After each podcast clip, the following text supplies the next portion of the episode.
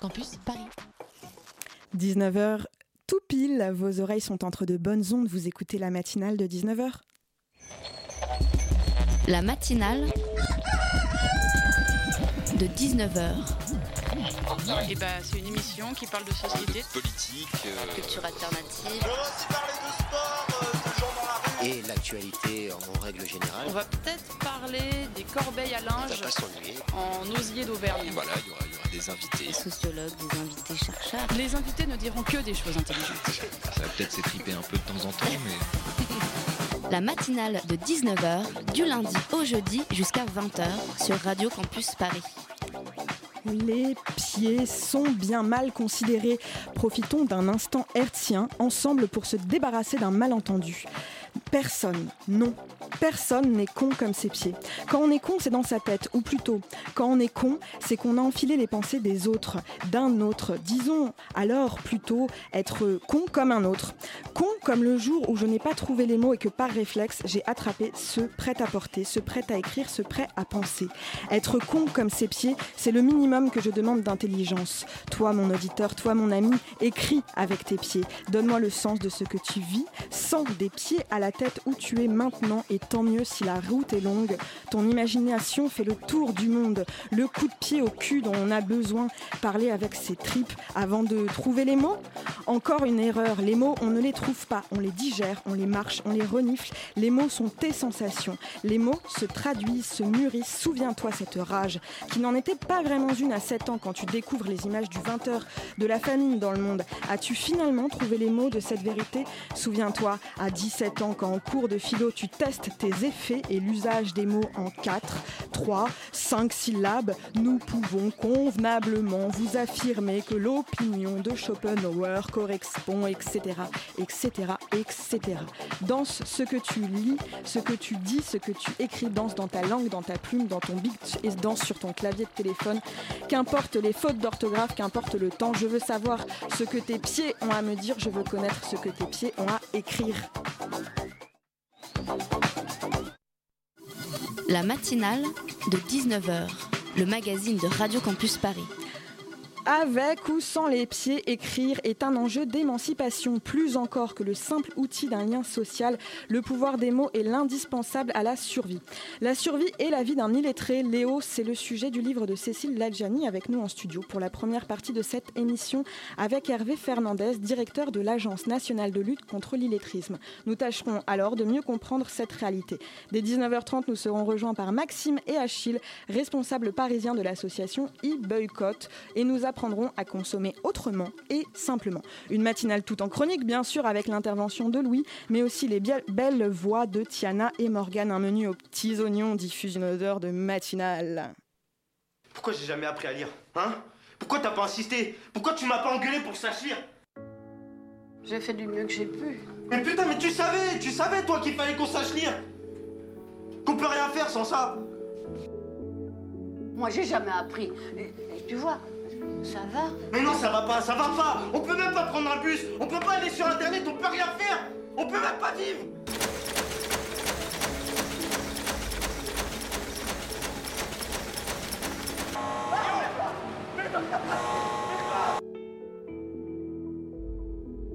On peut pas m'aimer, moi. C'est- C'est comme si j'étais un monstre, mais à l'intérieur. Plus elle s'approche de l'intérieur, plus elle voit le monstre. Je peux même pas faire un chèque, euh, faire mes courses sans jamais acheter la même chose. Je sais pas, lire les stations de métro, lire les noms de rue. Je peux pas voter. Et peut-être que d'ici là, t'essaierais d'apprendre à lire un petit peu, non? Je peux pas, Cécile Ladjani, vous êtes autrice, impliquée et passionnée dans le monde littéraire. Votre ouvrage Illettré, paru chez Actes Sud en 2016, inspire euh, le film dont on vient d'entendre euh, l'extrait du même nom, réalisé par Jean-Pierre Améris. Bonsoir. Bonsoir, Elodie. À nos côtés également, Hervé Hernandez, vous êtes directeur de l'Agence nationale de lutte contre l'illettrisme, dont la mission est notamment de réunir les informations et de déterminer la priorité dans la lutte contre l'illettrisme. Bonsoir. Bonsoir. Tiana a préparé le sujet de cette première partie. Salut Tiana. Salut, Elodie. Je m'adresse d'abord euh, à vous, Cécile Ladjani, aborder euh, le thème par la description sensible euh, par le roman comme vous l'avez fait et nous offrir la perception de ce destin d'illettré. Est-ce que c'était une manière de détourner le regard, les préjugés sur ce problème? Alors, je pense qu'il n'y a rien de plus puissant que la fiction pour parler du réel. Il y a une espèce de recul, de prisme qui est celui de la poésie, de la littérature, un prisme extrêmement puissant qui font que grâce à, la mécanique littéraire, il est possible d'enfoncer le clou. Et je pense que le, sujet, Hervé va nous le dire dans un instant, est extrêmement urgent. L'illettrisme, c'est un mal invisible. Léo, on vient de l'entendre dans, le, dans les extraits là, du film de Jean-Pierre Améris, qu'il le dit je suis un monstre, mais euh, la chose ne se voit pas. Et la littérature, la poésie euh, sont des moyens euh, merveilleux pour mettre en mots, mettre en image l'invisible, rendre le silence éloquent, rendre tout ce qui échappe à la vue visionnable à un moment donné. C'est pour cette raison, on l'a entendu aussi dans l'extrait sonore qui vient d'être diffusé, c'est pour cette raison que euh, tout au début du roman, Léo, parce qu'il est à l'usine et il n'arrive pas à lire euh, un panneau où il y a écrit ne pas poser ses mains sur l'appareil, c'est dangereux. C'est pour cette raison que j'ai. Et puis bien sûr, vu qu'il n'arrive pas à lire, ses mains passent sous un rouleau compresseur et il va perdre deux doigts, il va être amputé et il va être euh, handicapé à, vie à cause de ça. Il fallait, avec cet événement romanesque, rendre visible, rendre sensible quelque chose qui ne se voit pas.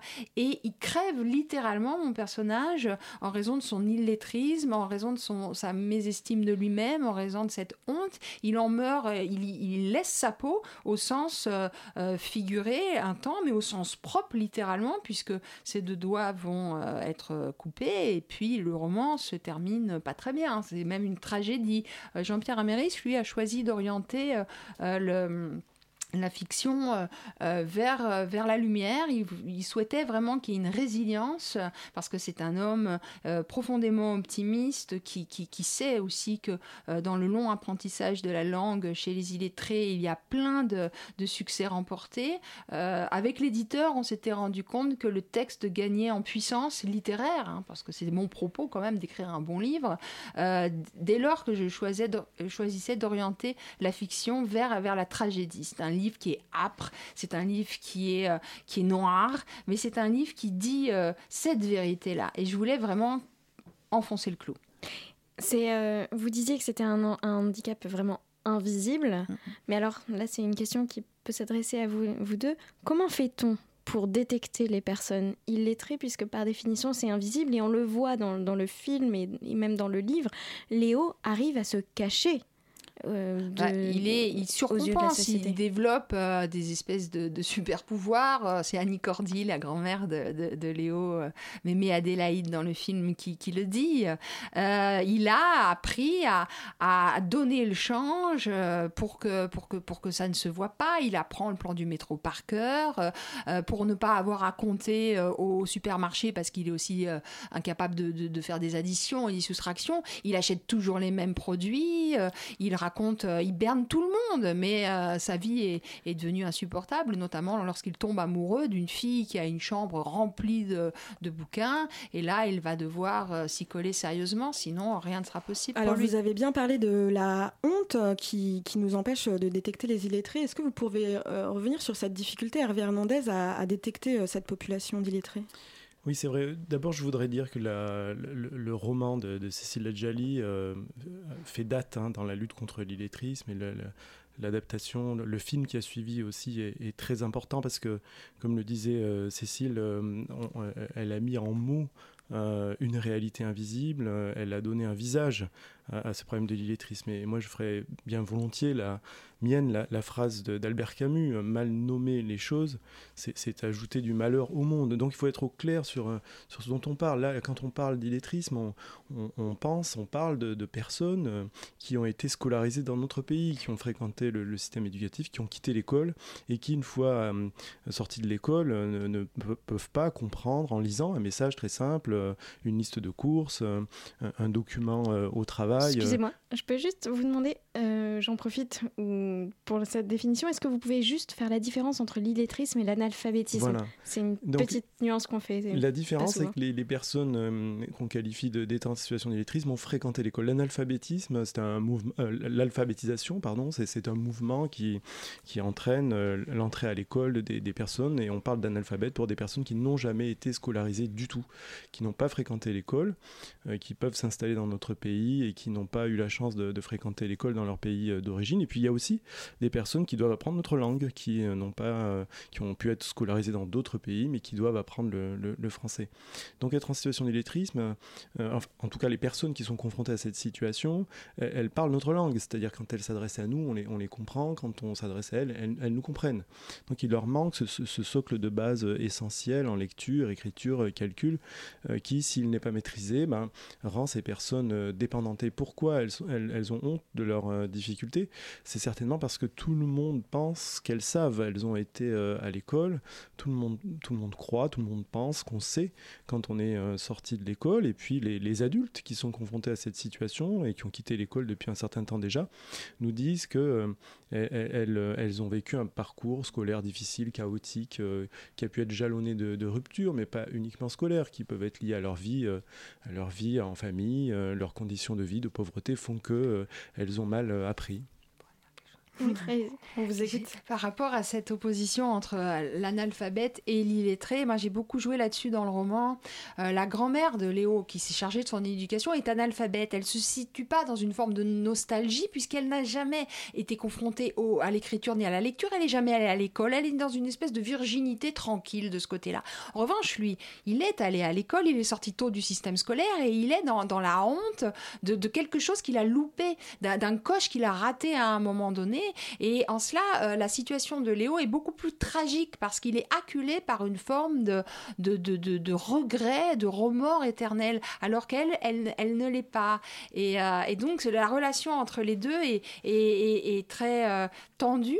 Et puis, peut-être qu'elle, elle a, sans le vouloir, placé une espèce de plafond de verre au-dessus de la tête de son petit-fils. Elle ne veut pas qu'il échappe à la lignée. Il fait partie d'une, famille de, de, gens qui ne savent ni lire ni écrire.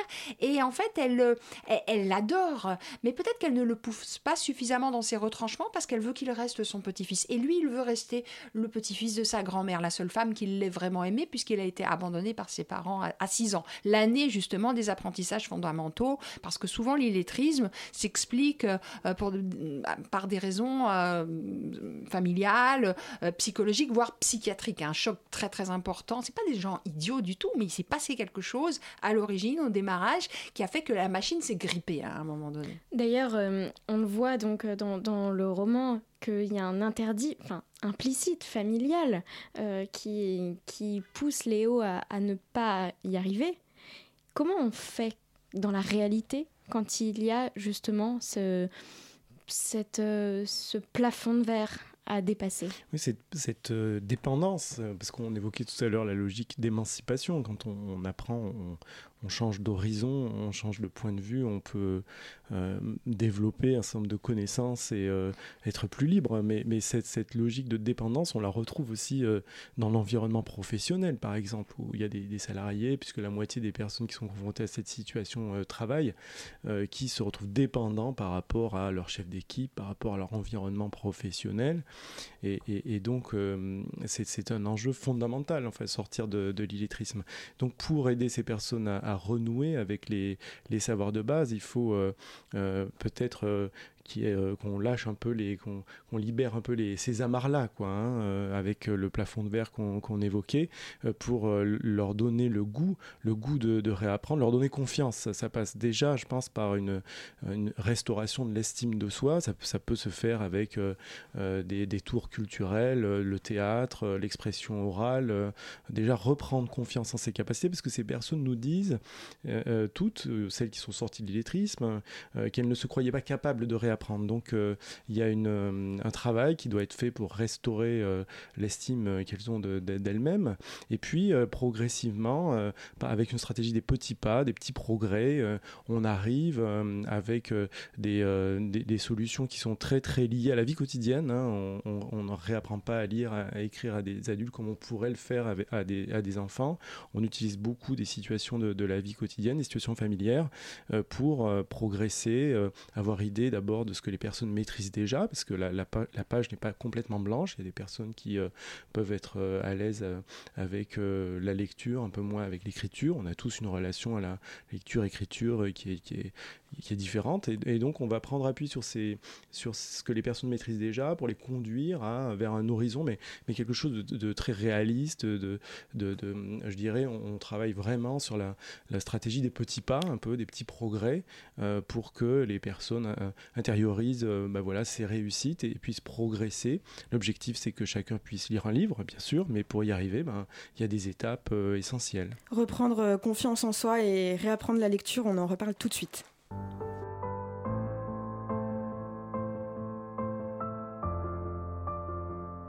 Je voulais que tout soit clair avant que le couvercle ne se referme une dernière fois. Déranger l'oligarchie, les ministères, cracher la vérité amère de la part de la classe ouvrière, passer mes nerfs à travers quelques vers. Changer les choses était le but, c'est ce que j'ai cru. Je suis venu, j'ai vu, j'ai fait ce que j'ai pu. Je te le jure, j'ai été jusqu'à parler de moi. Moi qui d'ordinaire préfère me taire, muet comme un voyou devant le commissaire. J'ai essayé d'être juste, peu importe s'il me croit. J'ai essuyé des insultes et mes yeux, quelquefois, quel qu'on soit, le prix à payer, je paierai. Je préfère mille fois crever debout que vivre à genoux, c'est vrai. J'ai dû ravaler ma fierté par des vieux démons en faisant semblant de sourire pour ressembler à tout le monde. J'ai même mis de côté la honte, pris sur moi souvent afin de mettre des mots sur mes dégoûts, mes tourments. Mis à poil en parlant de moi un peu, il fallait qu'il le sache qui se cache derrière le masque. Mon côté face ténébreux,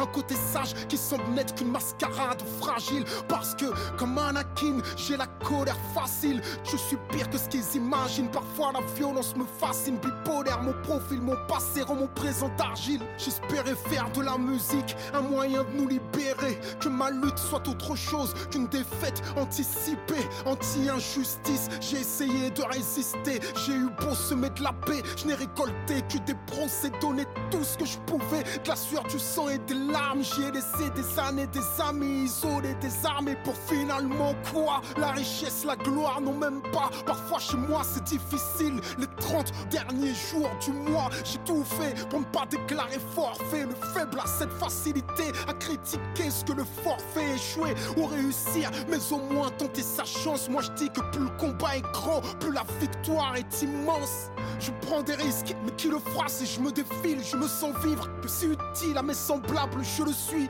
Je me fiche, bien qu'ils en rient, je m'écris, je résiste, même sans profit, sans bénéfice. Je serai un bénévole, les résiste. Moi, pour que je cède, faudrait que je trépasse. Plante-moi dans si tu trouves encore de la place sous une bâche sur mes chances d'être suivi, c'est certain. Donc tu auras moins de bon sens et de courage que de crétins et de lâches. Et puisque rien ne nous attend à part le cimetière, j'écris chacune de mes rimes comme la dernière. Et s'ils pensent que je frappe sans raison, l'histoire m'en donnera elle. À bien observer leur vision, être libre, c'est choisir soi-même ses chaînes. Qu'un seul tienne et les autres suivront. qu'un seul tienne et les autres le tueront. On m'a dit l'union fait la force, mais qui fera l'union dans ce pays où les moutons se comptent par millions, où la morale et la raison ont déserté les lieux, où les riches sont plus riches et les pauvres plus nombreux? Je ne peux rien prendre, je vous laisse tout, t'inquiète, un jour la roulette russe tourne, qu'il se rassure, je n'ai pas fini de me battre, je n'étais pas rappeur, mais un révolté qui fait du rap. J'ai tenté d'être brave, j'espère ne m'être pas trop perdu des fois. Désolé si je déçois, mais parfois j'ai dû faire des choix. Kerry James a su trouver les mots dans son rap. Vous venez d'entendre Post-Scriptum à 19h19 sur Radio Campus Paris. La matinale de 19h du lundi au jeudi jusqu'à 20h sur Radio Campus Paris. On parlait de la différence entre le, le film et le livre. Tiana, justement, tu as vu le film, parle-nous-en euh, un petit peu. Oui, j'ai vu le film. Et quel film? Pardon, quel téléfilm? Parce que oui, Illettré est un téléfilm. Mais loin du cliché de la fiction au rabais, Illettré est un grand téléfilm. Une comédie qui aurait pu être dédiée aux salles obscures à un public de niche et qui au contraire trouve sa place dans le petit écran comme pour rentrer au plus près de la réalité qu'elle traite. C'est donc un film sur l'illettrisme? Eh bien oui et non. Effectivement, je pourrais vous dire qu'il en parle avec brio, que je n'ai pas manqué de verser moi aussi une petite larme, je pourrais paraphraser les critiques dithyrambiques journalistiques, mais non. En fait, j'ai envie de vous parler de cette fiction autrement, de vous parler des personnages, mais aussi de vous, de nous. À travers les yeux de Léo, ses faiblesses, son émotivité, son agressivité, se concentre une part de chacun d'entre nous. Léo a honte, est à fleur de peau, manque de confiance en lui, se décourage vite au début, se sent différent, semble s'autocensurer. Il se débrouille pour que l'on ne devine pas son incapacité à lire, devient maladroit, voire brutal dans ses relations. Sa vie sentimentale est un désert, et quand enfin une femme s'offre à lui et semble l'accepter tel qu'il est, la réalité de l'illettrisme empoisonne vite leur relation. Car illettré est aussi une peinture de la complexité des relations humaines. Il y a par exemple Violette, avec sa naïveté d'enfant, qui noue une complicité avec cet adulte à l'affectivité adolescente. Nora, tour à tour infirmière, amoureuse et formatrice, qui essaye tant bien que mal de l'aider, mais sera contrainte à prendre acte de ses limites. Et puis il y a aussi cette grand-mère, dont l'amour immense mais étouffant a nourri Léo, tout en le maintenant dans le giron familial. Une grand-mère adorable qui ne voit pas où est le problème de ne pas savoir lire dès lors qu'elle a bien survécu et alors qu'ils sont si bien tous les deux. Annie Cordy est éclatante dans son rôle. La complexité se devine et se ressent. Enfin, Illettré est aussi un magnifique hommage aux formateurs qui, pas à pas, permettent à leurs stagiaires de sortir de leur coquille, surmonter l'insurmontable, lire et écrire. Au départ, Léo pense qu'il ne peut pas, peut-être qu'il ne doit pas. Finalement, sans baguette magique ni super pouvoir, mais grâce à de la persévérance et de la bienveillance, il y arrivera.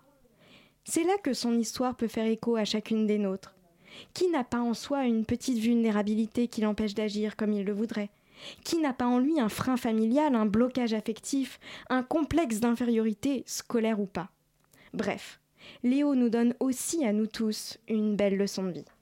L'illettrisme, euh, est-ce que finalement c'est héréditaire, réservé aux populations pauvres, euh, réservé aux populations issues de l'immigration? Je m'adresse euh, aux, statisticiens oui, quand, voilà, quand l'INSEE a mesuré le, problème de l'illettrisme pour la première fois en 2004 avec des, outils, des, tests qu'on a fournis à, à, l'INSEE, on s'est aperçu qu'il y avait 3 100 000 personnes confrontées à cette situation, c'est 9% de la population âgée de 18 à 65 ans. Puis l'INSEE a, refait la même enquête en, en, 2012, euh, et là on s'est aperçu qu'il y avait 2 500 000 personnes, 7% euh, des, adultes âgés de 18 à, 65 ans. On a demandé aux personnes quelle était la langue qu'elles parlaient à la maison à l'âge de 5 ans. Donc 71% d'entre elles disent qu'elles parlaient le, français.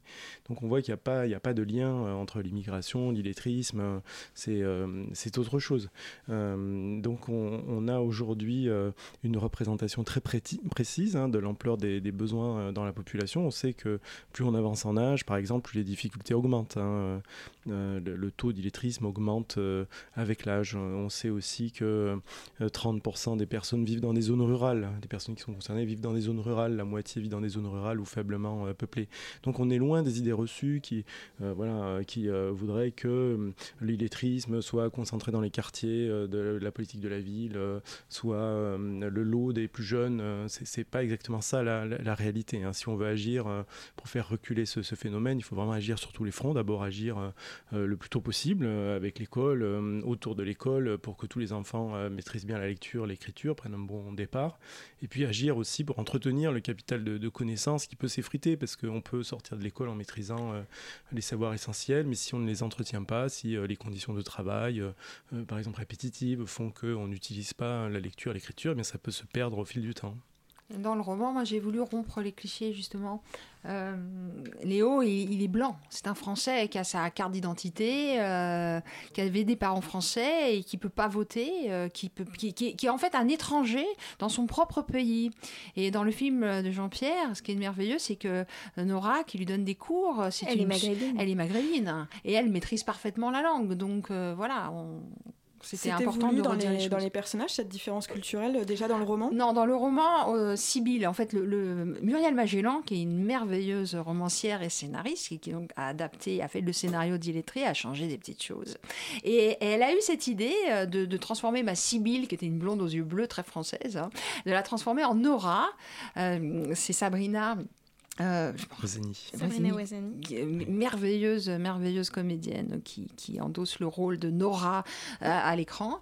Et, euh, et c'est génial d'avoir fait ça parce qu'en fait, il y a même une scène justement où, euh, où à l'usine on dit Ah, bah ça se voit pas, Léo, ça se voit pas que t'es es illettré. Pourquoi ça se voit pas? Parce qu'il est pas noir ou arabe Voilà, parce que dans la tête des gens, ceux qui n'ont pas les mots sont forcément issus de l'immigration. Bah non, on a les WAPS, on a les Blancs, on a les Ch'tis du Nord, on a une population tout ce qu'il y a de plus française, tout ce qu'il y a de plus blanche et qui est tout aussi dépourvu euh, de mots que cela. Donc euh, c'était important de remettre les pendules à l'heure de ce côté-là. Les préjugés font beaucoup de mal à la cause hein, de, contre l'illettrisme. Petite question par rapport à la différence entre le film et le livre.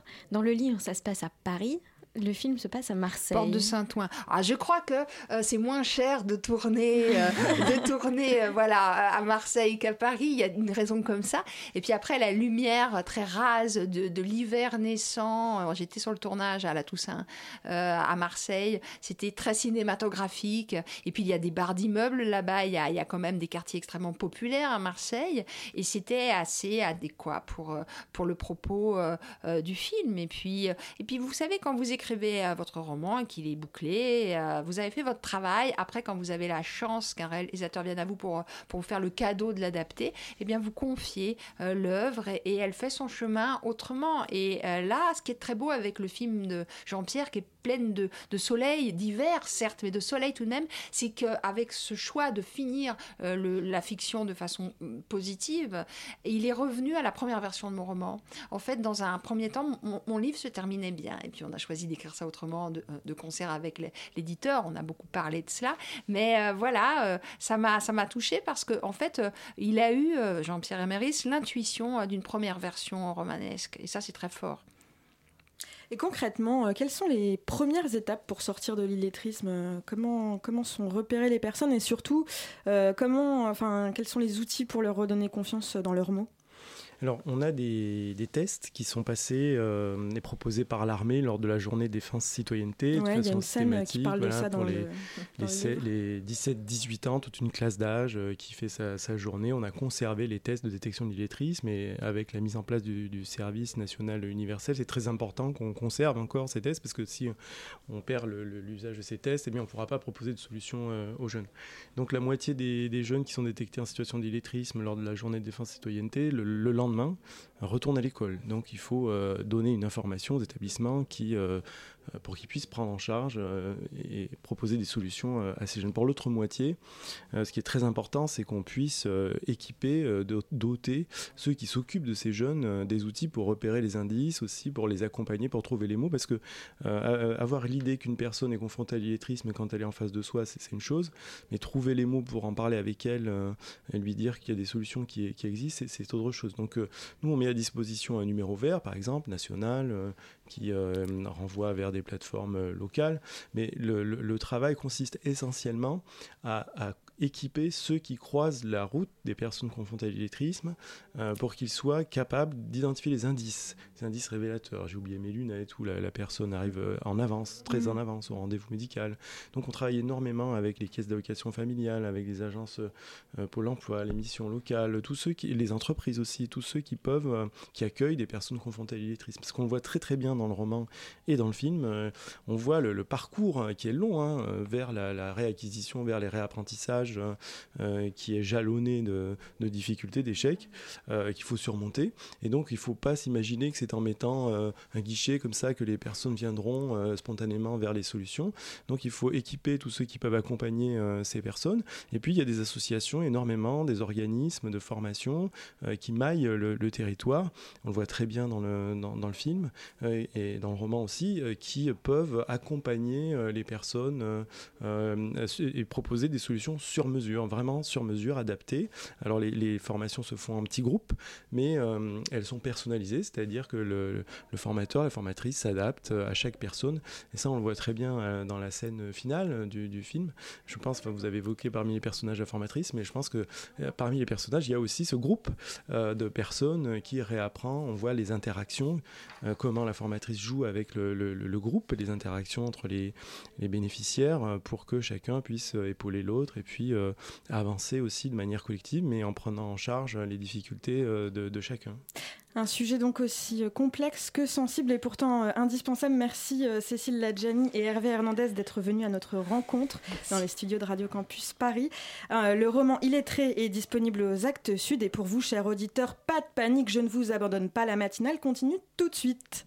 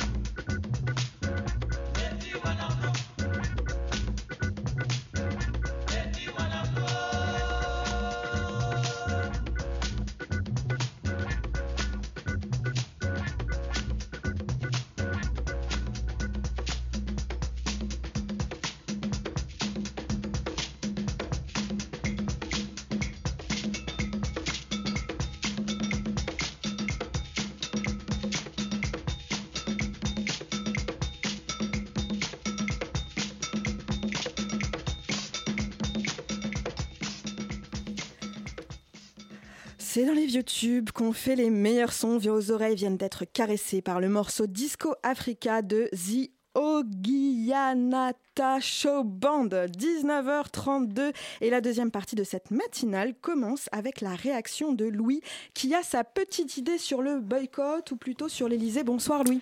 Bonsoir, merci. Alors, comment vous dire que je suis quand même pas un tout petit peu désappointé. Non pas que je n'apprécie pas iboycott.org, hein. loin de moi cette idée. Non, moi j'avais prévu de parler de Benalla à la base parce que oui, Benalla a animé mon été post-mondial. Benalla a visité mes rêves, habité mes nuits et comblé mes journées. Benalla, c'est le feuilleton de l'été, c'est le truc qui m'a permis de survivre à mon été parisien, à l'absence de Game of Thrones et à l'ennui d'un mois sans foot. Alors, j'ai pas peur de le dire à l'antenne, même si ça choque nos auditeurs, mais merci Alexandre, merci pour ces moments, les précédents et les prochains. Merci aussi d'avoir posé avec ton pistolet pour un selfie alors que tu n'avais pas le permis de port d'armes. Mais au lieu de parler d'un chargé de, mission pardon, de l'Elysée plutôt obscur et plutôt pas intéressant, ce soir tu reçois une association, Elodie, qui a pour but de nous rendre la vie meilleure. Et moi, j'aime toutes ces choses qui m'aident à rendre ma vie meilleure. Par exemple, quand dans un bar, on me demande si je veux une touillette en plastique dans mon café, équitable évidemment, plutôt que de me la mettre automatiquement, moi j'apprécie parce que ça me permet de sauver les tortues et donc la mer et donc finalement l'humanité et ma vie. Alors, j'ai bossé mon sujet, je me suis rendu sur votre site iboycott.org où on trouve un compteur où l'on peut lire que vous comptabilisez 5 victoires. Victoires sur lesquelles on revient un peu plus tard. 5 victoires. 5 victoires qui ont changé le monde, vous dites. Sauf que bah, pour changer le monde, il faut se lever tôt. Et surtout, eh ben, il faut apprendre à avoir un diplôme. Et ouais, c'est Macron qui le dit, et moi je suis bien emmerdé parce que des diplômes, j'en ai pas. Alors j'ai bien le brevet des collèges et l'assistance de secours pour les premiers soins, un truc comme ça, mais j'ai rien d'autre, et je suis même pas sûr que ça compte. Du coup, je me suis dit que j'avais pas le droit de pratiquer le boycott et de vous soutenir. Sauf... Oh Louis, des gens qui changent le monde sans diplôme, il y en a plein. Bah oui, il y a George Bush par exemple, euh, il a pas de diplôme. Kim Jong-un aussi, je crois pas qu'il ait de diplôme.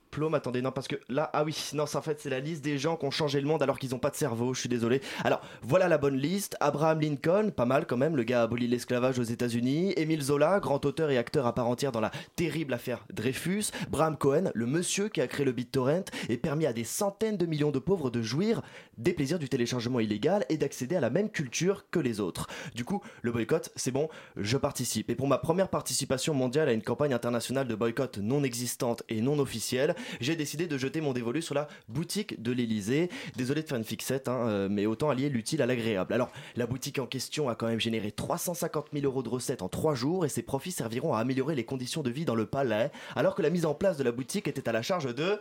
Benalla, et oui, évidemment. Et pour passer, pousser la logique du boycott un peu plus loin, j'invite nos auditeurs de Radio Campus Paris à se diriger vers une autre boutique en ligne. Ici, pas de Benalla à l'horizon, pas de t-shirt à l'effigie de notre président, pas de mug pour Brigitte, pas de carte postale de l'Elysée. Non, non, non, sur enlisé.fr, la boutique officielle du ruissellement, vous trouverez tout type de produits, du t-shirt pognon de dingue au mug travail pour t'acheter un costard, en passant par le pull dernier de cordée, et évidemment le portrait grandeur nature de Benalla, malheureusement en disruption de stock, où je vous parle, entendez par là que le produit a été victime de son succès, il y en a vraiment pour tous les goûts. Et ça ruisselle tellement que tous les bénéfices générés par la boutique en ligne iront directement en aide aux migrants ainsi qu'aux sans-abri, alors qu'il se murmure qu'un partenariat avec la fondation L'Abbé Pierre s'annonce en coulisses. Donc, monsieur l'Abbé Pierre, si vous nous écoutez, allez checker vos mails, vous avez dû en recevoir un de la boutique de l'Enlisée. Merci Louis de cet éclairage. À la prochaine dans la matinale de 19h.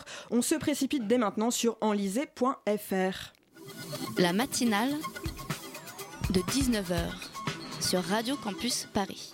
Vous l'avez compris, cette deuxième partie d'émission est consacrée au boycott, un activisme de plus en plus accessible grâce à l'application mobile Boycott. Morgane de la rédaction de Radio Campus Paris est à mes côtés. Bonsoir Morgane. Bonsoir Elodie. Tu t'es intéressée au boycott ce soir? Eh oui, je me suis intéressée au boycott et pour commencer, j'avais quelques questions à te poser.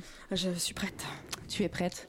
Et si tu savais que pour fabriquer ton paquet de petits écoliers, Lu participait à la destruction des forêts indonésiennes et malaisiennes, privant ainsi les orang-outans de leur habitat naturel et accélérant donc un peu plus leur disparition, est-ce que tu l'achèterais quand même? Non. Non. Et si tu savais qu'en achetant un chai tea latte supplément caramel au Starbucks, tu enrichissais une entreprise qui avait recours à l'optimisation fiscale, est-ce que tu le boirais avec la même délectation? Non. Non plus. Eh bien, ce sont toutes ces questions que souhaite provoquer chez les consommateurs l'application Buy or Not. En effet, cette application permet, en scannant un produit, de connaître son impact sociétal, c'est-à-dire d'être informé des campagnes de boycott en cours, mais aussi d'obtenir des informations santé, comme le score nutritionnel, nutritionnel et pas d'orthophonie par exemple, ou bien la présence d'additifs. Et euh, cette application est disponible depuis samedi dernier sur Android et iOS. Et cette application est gratuite et permet à chacun de devenir un citoyen éclairé et de devenir plus conscient de ses choix de consommation. Et avec nous dans la matinale de 19h ce soir, Achille et Maxime, qui sont responsables en charge de l'association à Paris, c'est bien ça? C'est ça. Bonsoir euh, à tous les deux. Bonsoir. Pour commencer, j'ai- une question qui fâche un peu. On va l'évincer dès maintenant.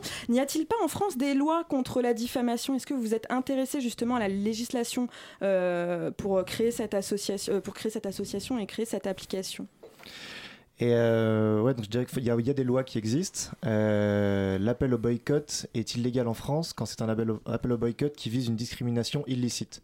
Euh, par cette discrimination illicite, on entend du coup tout ce qui va être euh, les appels au boycott d'une ident- identité religieuse ou du- d'un État. Euh, tout le reste, c'est euh, envers les multinationales ou que ce soit des, en gros, c'est vraiment les consommateurs qui créent leur campagne. Donc c'est des revendications citoyennes. Donc c'est totalement légal, euh, totalement légal. Je suis renseignée. Morgane avait également des questions. Oui, parce que avant de lancer cette application BuyerNote, vous aviez créé une plateforme participative, iBoycott. Est-ce que vous pouvez nous en parler et comment ça se passait? Ouais, bien sûr. Alors, euh, du coup, la plateforme participative s'appelle euh, iBoycott.org et c'est une plateforme où chaque citoyen, donc euh, des citoyens comme vous et moi, euh, sur un enjeu qui nous tient à cœur, euh, je sais pas, ça peut être euh, au niveau de la politique d'entreprise euh, de, qui va avoir des conséquences environnementales, euh, des conditions de travail dans une usine, euh, de la maltraitance des animaux. On va, à partir de ce moment-là, euh, donc euh, vous en tant que citoyen ou euh, en tant qu'association, créer, une, créer en fait un long plaidoyer, donc sourcé avec des reportages, des, articles, etc. Et à travers à travers cette écriture de son long, plaidoyer, après il va être modéré par la communauté. Donc aujourd'hui la communauté sur le site c'est un peu plus de 100 000 personnes. Donc le modéré, c'est-à-dire là c'est intéressant, mais il faudrait peut-être une source en plus ou l'image est pas très parlante, etc. Et une fois une fois ça fait, une fois que le seuil des boycottants que vous avez défini au début quand vous avez créé votre campagne est atteint, euh, iBoycott en fait envoie un message à l'entreprise en leur disant et attention, euh, il y a une campagne de boycott contre vous euh, sur tel enjeu. Et euh, ce qui devient intéressant, c'est qu'en fait l'entreprise a évidemment un, droit de réponse euh, et ce droit de réponse, euh, en fait après il est soumis au vote euh, des boycottants, donc euh, qui disent euh, oui euh, l'entreprise a pris des mesures qui répondent à nos revendications ou euh, non euh, ce, que l'entreprise nous dit euh, finalement ne répond pas à nos attentes ni à nos revendications euh, qu'il y avait euh, dans la campagne de boycott. Et à partir de ce moment-là, du coup, soit on continue, soit on arrête euh, le, le boycott du produit ou de la marque ou de la multinationale. Donc c'est un... Pardon, je... Morgane. Non, non, mais c'était pour savoir si les campagnes de boycott avaient réussi à un moment donné ou Mhm. c'est juste. euh, Ouais, bien sûr. Bah, euh, on a aujourd'hui, comme vous, comme vous le disiez en introduction, euh, on a eu euh, cinq victoires euh, et notamment une euh, dont on est très fier, c'est Petit Navire euh, par rapport à la pêche en DCP. Donc euh, le DCP, pour ceux qui savent pas, c'est euh, dispositif de concentration de poissons. C'est-à-dire que vous allez recréer un écosystème dans la mer ou dans l'océan et euh, quand vous allez pêcher en fait les poissons que vous visez, donc euh, le thon euh, là euh, dont il était question principalement, bah, en fait vous allez aussi pêcher toute la biodiversité qui s'est créée euh, dans cet écosystème. Donc on parle des dauphins, euh, des requins, etc. Et euh, du coup, les petits navires avaient répondu une première fois à la campagne de boycott, qui était vis-à-vis du vis-à-vis du coup de cette pêche, pour essayer de changer les méthodes de pêche. Et, ils ont répondu une première fois. Les, boycottants ont dit non, ils ne répondent pas à nos revendications. Et la deuxième fois, on a levé le boycott parce que Petit Navire a pris un engagement, notamment avec Greenpeace, jusqu'en 2020 pour réduire la pêche en Euh, jusqu'à hauteur de 75%. ben, bravo. Comme Bah, quoi, bra- le bravo aux citoyens, bravo aux citoyens d'avoir fait cette action. Et euh, pourquoi vous voulez mettre en avant le boycott comme solution pour lutter contre des conditions de travail euh, euh, illégales ou indignes ou des moyens de production euh, Euh, non éthiques? Je dirais parce qu'aujourd'hui on vit dans une, dans une société capitaliste là où tout s'achète, euh, tout s'achète, tout se vend. Donc euh, on s'est demandé en fait comment est-ce qu'on pouvait remettre le citoyen au centre du pouvoir décisionnel aujourd'hui. Et euh, il se trouve que les politiques font ce qu'ils font, etc. Mais il y a beaucoup de pression qui viennent aussi au niveau des lobbies. Donc on, en fait le consommateur, pour remettre le consommateur au centre de l'économie pour avoir un pouvoir décisionnel, bah, le boycott par ses achats pouvait devenir justement un consommateur et venir euh, influer sur les manières de, production des entreprises. Longtemps, euh, le boycott et l'activisme, notamment autour de la société de, euh, consommation, a été réservé à des activistes engagés. On avait une image des écolos assez à côté de la société, en marge. Est-ce qu'aujourd'hui, vous arrivez à toucher et à faire comprendre aux entreprises que maintenant, les activistes, les personnes qui sont prêtes à boycotter, les personnes qui sont prêtes à s'engager, c'est tout le monde? Bah, je pense, je pense euh, personnellement, je pense que le boycott aujourd'hui commence à se répandre un peu euh, dans euh, dans les sociétés. On a pu le voir aussi, notamment au Maroc euh, cette année, à travers euh, le boycott des produits de, euh, si je me trompe pas, de Danone. Euh, Danone a perdu du coup sur son premier semestre 2018 environ 20% de son chiffre d'affaires au Maroc. Le PDG est arrivé tout de suite en avion pour essayer bah, de comprendre pourquoi, essayer de faire des solutions, etc. Donc voilà, oui, effectivement, je pense qu'aujourd'hui, les entreprises sont beaucoup plus à l'écoute des boycotts des, des, des citoyens, des consommateurs. Et, et, surtout, je pense que les consommateurs aujourd'hui sont beaucoup plus conscients de faire, enfin, doivent faire beaucoup plus attention et font beaucoup plus attention aujourd'hui par rapport à la consommation et aux produits qu'ils consomment. Juste pour élargir par rapport à ce que tu disais, c'est que oui, on, ça agrandit un petit peu, euh, ça agrandit le cercle carrément, vu qu'on va chercher, on va pouvoir réussir à toucher l'indigné du canapé, comme le militant euh, activiste qui va faire des manifestations, etc. Donc en fait, c'est là que ça a un poids, c'est que directement de chez soi, via nos achats du quotidien, on peut réussir à avoir un poids et influer justement sur les multinationales. Et c'est ça qui fait que ça fonctionne à l'heure d'aujourd'hui, ce qui change un peu de la pétition. Ouais, c'est ça. Et puis, euh, c'est surtout aujourd'hui, parfois, on n'a pas les enfin, certains consommateurs ou certains individus vont pas avoir certaines informations par rapport à certains produits ou à certaines entreprises. Euh, et là, le fait de remettre en fait ces informations dans les mains du consommateur ou du consommateur, euh, bah, ça lui permet de prendre euh, sa décision en, âme et conscience finalement, et en connaissant tous les enjeux derrière le produit. Oui, c'est ça que met en avant l'application Buyer Note, c'est vraiment mettre entre les mains du consommateur tous les outils pour pouvoir prendre une décision et avoir des, peut-être des démarches de consommation peut-être plus éthiques. Et donc moi, je voulais reparler un petit peu de, l'application. Concrètement, donc j'ai, comme je l'ai expliqué en intro, il suffit de scanner des produits au monoprix ou des choses comme ça. Est-ce que vous pouvez nous parler un petit peu de pourquoi vous avez décidé de mettre et à la fois des informations euh, sociétales sur les campagnes de boycott et aussi nutritionnelles? Et pourquoi avoir mêlé les deux? Parce que Yuka faisait ça très bien, par exemple. Et euh, justement, en gros, le... on arrive sur les sujets qui fâchent. Vous avez bien géré la question euh, de législation, là Allez Ouais, on a, bien géré la... Enfin, on a bien géré la question de législation. En gros, euh, Yuka se sert d'une base de données qui s'appelle Open Food Fact, qui est une base de données open source et euh, collaborative, là où chaque citoyen peut aller renseigner les produits directement sur le site. donc aujourd'hui, grâce aux citoyens, tous les citoyens de la... français, en gros, c'est une application qui a été montée de base il y a 8 ans et qui s'est alimentée avec, avec le temps. Aujourd'hui, il y a plus de 600 000 produits qui sont référencés. Donc nous, en fait, on reprend cette base de données euh, collaborative pour avoir l'impact nutritionnel. Et avec le même scan, on pourra avoir en plus de ça l'impact sociétal. Du coup, ça va être toutes les informations qui sont liées avec les campagnes de boycott qui ont été inscrites sur notre plateforme iBoycott.org. Donc c'est vraiment venir combiner un petit peu les deux bases de données citoyennes pour avoir une dimension plus globale. Et on revient euh, sur euh, l'application Boycott tout de suite après la musique.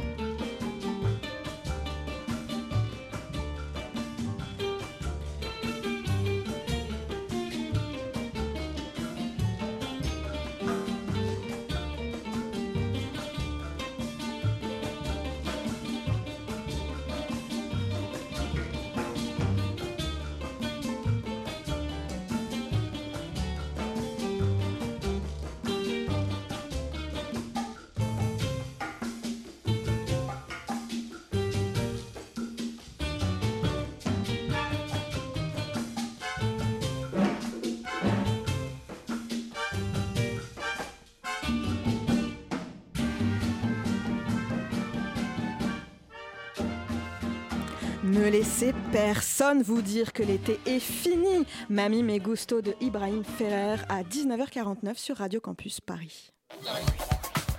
La matinale de 19h, le magazine de Radio Campus Paris. Du lundi au jeudi jusqu'à 20h. Dans une société où les enquêtes sont directement commandées par les entreprises à propos de leurs produits, l'association Boycott vous propose de vous informer autrement et de consommer autrement. Maxime et Achille sont à nos côtés pour en parler. Alors, vous parlez de, de, de, de vos victoires, euh, notamment euh, avec euh, le petit navire. Euh, Est-ce qu'il est plus facile d'atteindre les entreprises françaises ou vous arrivez à avoir un peu des petits coups de pied au cul des entreprises internationales sur les questions éthiques et de consommation?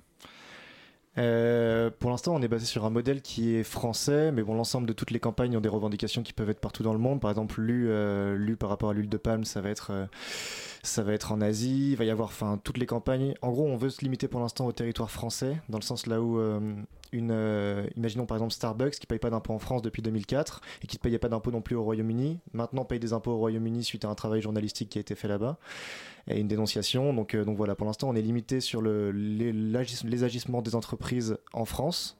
Et euh, on verra après, plus tard, quand le modèle sera de manière plus pérenne, qu'on puisse euh, peut-être l'élargir. Ouais. Ouais, puis ce qui est intéressant aussi, c'est euh, qu'en fait, euh, bah, là, on l'a vu encore récemment avec le cache investigation sur euh, le plastique, etc., qui vient de sortir, où il y a eu un reportage il y a pas longtemps sur, Starbucks, sur Arte. En fait, ce qui, ce qui est la problématique, c'est aussi, bah, à chaque fois, on est indigné quand on voit le- les enjeux, les reportages, mais c'est vrai que bah, après, il n'y a pas vraiment de moyen d'action, et nous, bah, on va essayer de mettre ce moyen d'action en avant à travers le boycott pour essayer d'influer justement sur les politiques des entreprises. Et euh, notamment, concrètement, quand on fait nos courses, on peut agir donc et boycotter euh, certaines marques euh, qui ne seraient pas réglo-réglo au niveau de l'éthique ou de la légalité. Et bon, moi, j'ai téléchargé l'application samedi et donc j'ai commencé Merci. à faire mes courses.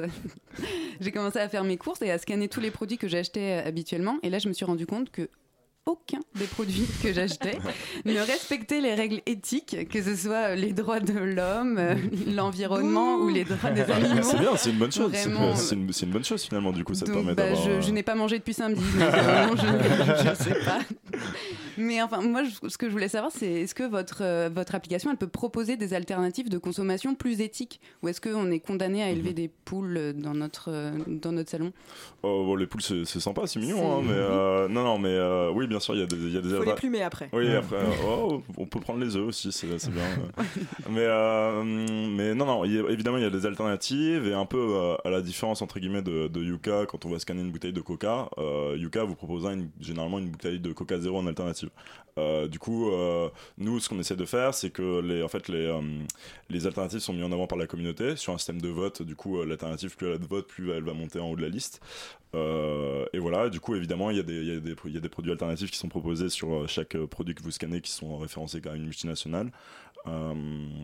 Et du coup, voilà, essayer de bah, finalement, évidemment, redonner en fait, des, chemins pour le consommateur pour qu'il consomme mieux et éthiquement beaucoup plus.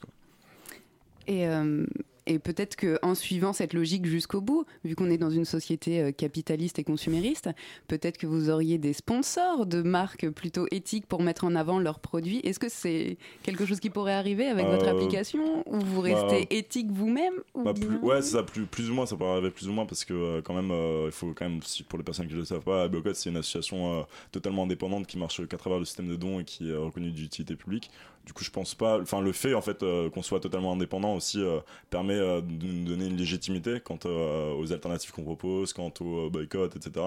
Et le fait d'être sponsorisé nous ferait perdre un peu entre guillemets cette plus-value si je peux utiliser ce terme. Après, ça peut, on, peut, on a réussi à mettre en avant aussi quelques marques qui sont plus socialement responsables. Les alternatives qui étaient les plus plébiscitées, donc celles qui étaient dans le top 3 des alternatives par campagne, se sont vues décerner du coup le label, pour celles qui le souhaitaient, le label Boycott, euh, pour leur donner du coup un petit peu de visibilité par rapport au niveau de notre communauté et un petit peu plus loin. Et donc du coup, comme ça, on a, on a labellisé des entreprises comme euh, La Nef, comme Artisans du Monde, comme Bjorg. euh, voilà, Et il y en aurait d'autres euh, d'autres qui arriveraient après. On a abordé la question de votre système économique au sein de l'association. Il y a deux ans, euh, les créateurs de l'association sont venus défendre le crowdfunding à ce micro même. On est Mhm. content de, de vous recevoir à nouveau. Euh, co- comment ça marche les systèmes de dons? Est-ce que euh, vous avez beaucoup de salariés? Est-ce que vous fonctionnez uniquement sur euh, euh, les contributions de vos contributeurs Euh, Comment s'est passé le crowdfunding Comment vous restez en fait 'fin, un- protégé du, du système économique et, et publicitaire? Bah, aujourd'hui, si je me trompe pas, on a, on a à peu près 1000 adhérents sur, euh, sur le site. Du coup, ça veut dire qu'il y a 1000 personnes qui, chaque mois, ou en tout cas euh, à leur échelle, euh, nous, nous font des dons, ce qui permet, de, bah, ce qui permet finalement à l'association bah, de vivre. Il y a aussi quelques, quelques conférences, je crois, interventions dans les écoles. Dans des écoles qu'on fait qui permettent aussi euh, de renflouer un peu les caisses entre guillemets mais euh, sinon euh, mais sinon ouais on, est, on marche vraiment qu'à travers ce système de dons et comme je disais tout à l'heure en fait si on se mettait à faire des pubs ou enfin c'est complètement on perd complètement l'essence même euh, et l'esprit et l'âme de l'association quoi L'application, elle, est gratuite. L'application est gratuite, ouais. Et les conférences, d'ailleurs, les conférences, sont, les conférences interventions qu'on fait sont toujours gratuites. Et du coup, c'est juste ouais, vraiment les dons, dons ponctuels ou dons mensuels. Et du coup, après, on les formations dans les écoles de commerce et de management, en se disant qu'on on a développé un serious game qui permet euh, rapidement, du coup, avec un, c'est comme un jeu de rôle là où chaque personne se voit attribuer euh, une carte qui va lui, qui va lui définir, qui va le définir comme consommateur, comme lobby, comme décideur politique, etc. Et le but est de comprendre un peu l'ensemble euh, du système économique dans lequel on est. Et donc, pour pouvoir sensibiliser les gens qui demain seront à la tête de grandes entreprises ou euh, justement dans les écoles de commerce ou management pour qu'ils puissent voir justement bah, l'ensemble des faces et pouvoir, on se dit, agir dans le, dans le bon sens euh, pour une économie plus juste. Donc vous agissez euh, sur tous les plans, vous agissez sur le plan euh, du consommateur, des activistes engagés qui veulent, qui veulent agir, et vous, et vous agissez aussi auprès des, des enfants et des écoles de C'est commerce. pas dans les enfants, c'est plus. Non, les, on est vraiment pour l'instant pour un public qui est à partir de l'école supérieure. Alors, je suis curieuse, quel type d'école de commerce fait appel à des, à des associations comme ça éthiques pour transformer les cerveaux de leurs jeunes étudiants d'avenir Euh, pour l'instant, on a eu, alors je me souviens plus du nom, mais c'est une école qui est tournée vers le, le- le développement durable. Ah, il en existe, ouais. Ouais, ouais, il en existe. euh, ouais, non, il en existe. Non, en- en école de commerce, enfin, c'est- mes a priori. Que, Ouais, que non, non, il y a une école, bah, il y a une école à Lyon qui s'appelle l'école euh, l'école 3A dans laquelle on est intervenu aussi. Qui est Sup Écolidaire aussi, hein, Ouais, qui est Sup bien Écolidaire, sorti, qui sont des écoles euh, de commerce et développement. En gros, c'est comment est-ce qu'on fait du commerce en sortant du commerce d'exploitation dans lequel on est maintenant. Donc voilà, c'est toujours, euh, ce sera des gens qui peuvent très bien avoir des, postes à responsabilité demain, mais euh, qui pourraient justement les les faire de manière un petit peu plus responsable, quoi. Ce serait l'idée. Les prochaines étapes euh, pour votre association, c'est quoi?